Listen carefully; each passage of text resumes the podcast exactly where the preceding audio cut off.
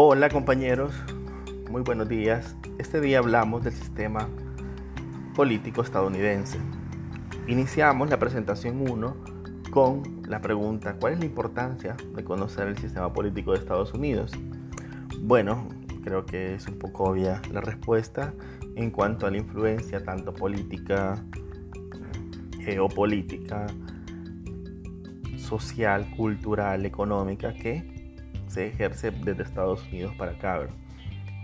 Entonces, bueno, vamos a ver cómo nos puede servir, en qué ámbito nos puede servir y vamos a ello. Iniciar comentando que el sistema estadounidense es presidencialista, es decir, tiene una preponderancia enorme el, el presidente y es capaz, según constitución, de nombrar al jefe del FBI, por ejemplo, aunque esa función es similar a la del presidente salvadoreño que nombra al jefe de la Policía Nacional Civil, aunque claro son dos, dos cuerpos de seguridad un poco diferentes por la categoría federal de Estados Unidos, pero hay dos y otros más eh, funcionarios que mal llamados son de segundo rango porque son vitales para el funcionamiento estatal, como los jueces de la Suprema Corte, así como los, el fiscal general. Bueno, este tipo de funcionarios son elegidos, por ejemplo, en El Salvador por la Asamblea. Yo considero que este tipo de elecciones de este tipo de funcionarios son un poquito más democráticas si se hacen por el Parlamento. Imagínense un presidente que pueda nombrar un fiscal, es básicamente una, un aseguramiento de que este fiscal no va a ir a investigar al mismo presidente. Es casi imposible. Eh, es prácticamente ponerse un, una mascota enojada a la salida de la casa y una mascota que nunca va a atacar a su dueño, a su amo. Entonces, bueno, esta apología, esta analogía puede ser un poco burda o pesada, pero es difícil que un fiscal investigue al presidente que lo ha nombrado. Bueno, lo mismo pasa con eh, los jueces de la Suprema Corte, por eso lo vamos a explicar un poco más adelante. La votación, hablando del sistema electoral del presidente de Estados Unidos, que es una votación interesante, también comparándola con nuestro sistema es un poquito polémica, puesto que no es una elección directa. Es decir, el presidente no es el que más votos tiene, el que la mayoría de la nación ha elegido como tal, sino el que acumula más miembros, una mayoría de miembros o delegados del colegio electoral. Pero ¿qué es el colegio electoral? Bueno, el colegio electoral está conformado en número por así decirlo, a partir de la cantidad de diputados de la Cámara Baja más la cantidad de senadores de la Cámara Alta y tres delegados electorales que son elegidos. Bueno, al final de cuentas son 538 los miembros del colegio electoral, que no es un colegio que, se dedique a, a examinar las elecciones como tal, sino básicamente están ahí como número fijo y, por ende, quien tiene la mayoría de estos delegados del colegio electoral gana la presidencia. Se gana con 270 delegados.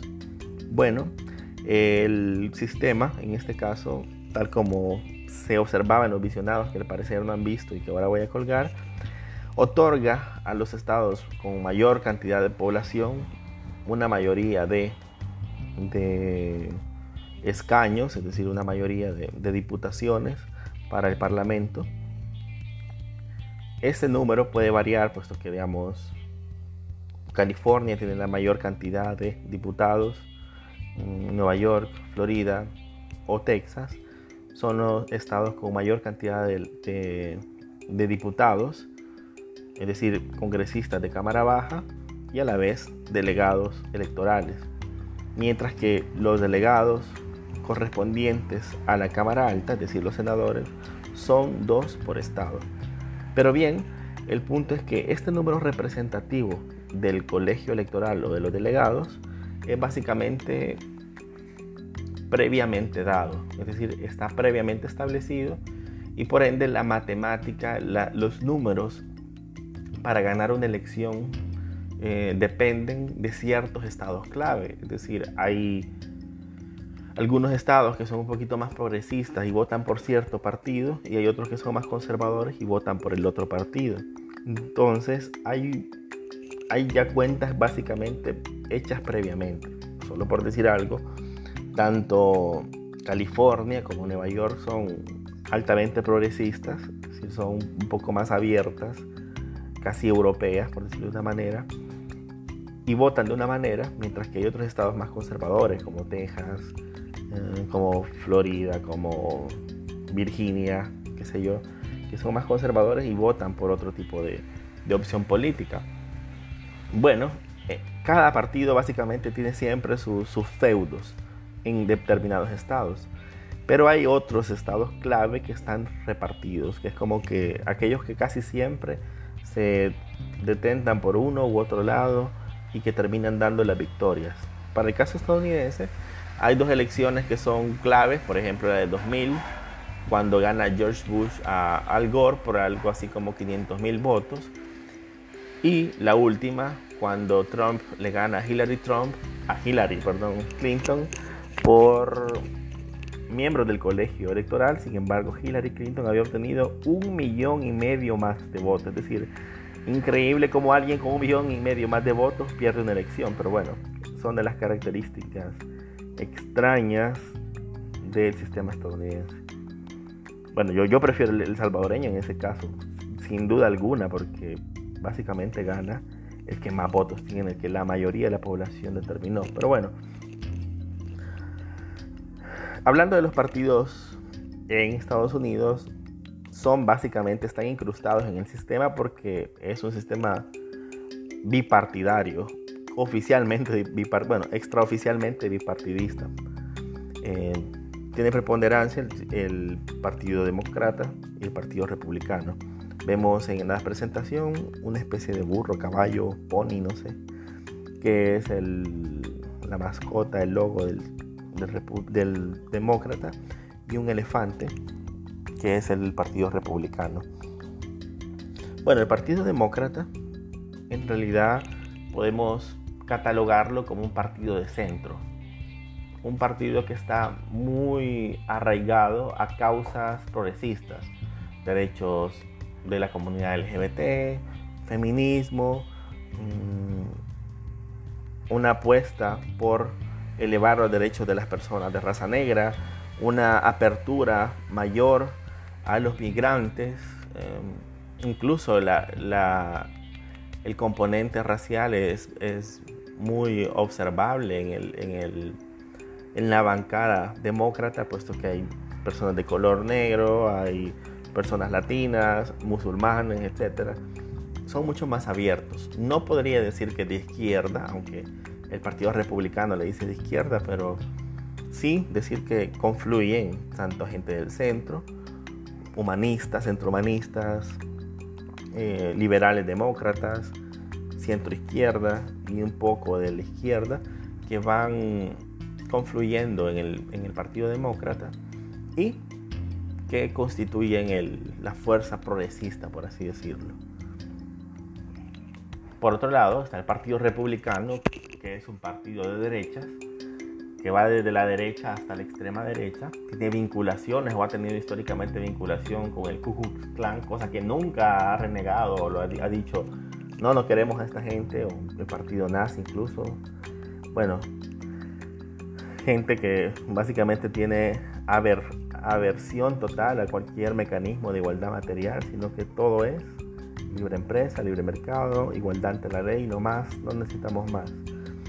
Ha tenido a lo largo de su historia también algunos presidentes muy polémicos, como el caso de Nixon, que analizamos en el caso Watergate, el caso de Ronald Reagan, que también eh, guerrerista, Nixon con Vietnam, Reagan con las guerras en Latinoamérica, apoyo a dictaduras, las masacres en El Salvador incluso, y Bush, George Bush, padre e hijo, pero sobre todo el hijo que ha sido de los más polémicos y ahora Trump del Partido Republicano.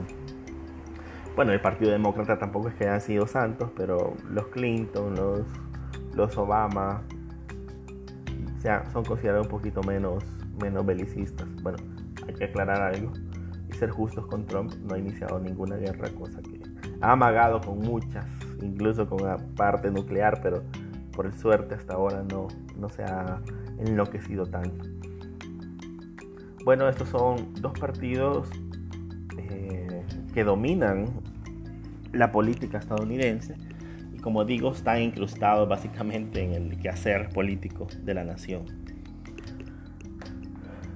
Los miembros de la, de la Cámara Baja son elegidos cada dos años y cada uno representa a la población de distintos distritos.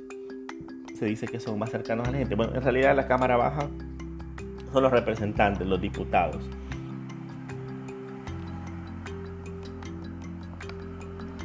Y para cerrar en esta presentación, la importancia o recomendación es, si ustedes trabajan en, el, en algo consular, en relaciones exteriores, nos conviene el Partido Demócrata. Nos conviene llevar nuestras iniciativas, nuestros procesos de protección a los compatriotas migrantes al Partido Demócrata porque es el más abierto.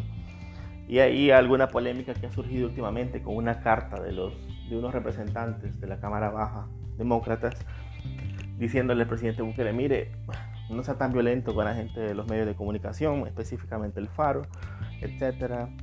Y si bien el presidente ha tenido una muy buena relación con el gobierno central, hemos recibido algunas donaciones, no puede olvidar llevarse bien con los demócratas porque al final de cuentas los demócratas son los únicos que medio apoyan, tampoco es que sean súper abiertos, pero apoyan a los compatriotas migrantes, a los salvadoreños en estado ilegal en Estados Unidos, en situación irregular, perdón, en Estados Unidos. Entonces, tiene que hacer un balance, porque sí, ¿de qué le sirve estar bien con el gobierno que nos regale, nos done, no sé si regalar 50 millones cada seis meses? Si en dos, tres días esos 50 millones son emitidos o enviados por los compatriotas a través de sus remesas. Bueno, compañeros, esto es el comentario de la primera parte de la presentación y nos vemos con la parte número 2.